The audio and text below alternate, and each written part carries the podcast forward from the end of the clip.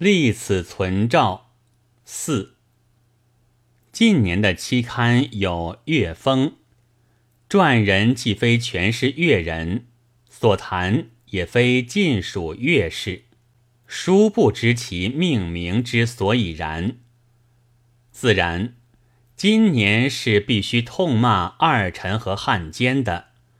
十七期中有高月天先生做的《二臣汉奸的丑史和恶果》。第一节之末云：明朝颇崇气节，所以亡国之际，忠臣义烈、殉节不屈的多不胜计，实为我汉族声色。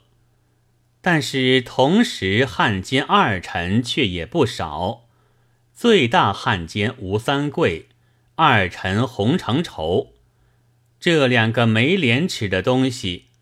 我们今日闻名，还需掩鼻。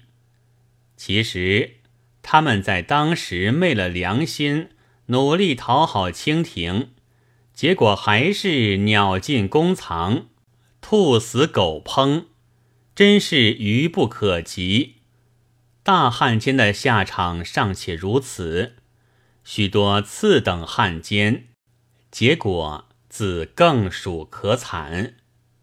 后又据许安续末，述清朝对于开国功臣，皆配享太庙，然无汉人之耿精忠尚可喜。吴三桂、洪承畴四名，洪且由乾隆列之二臣传之首，于是戒曰：“似这样丢脸的事情。”我想，不读韩院泉下的洪经略要大吃一惊，凡一般吃里扒外、枪口向内的狼鼠之辈，读此亦当井然而悟矣。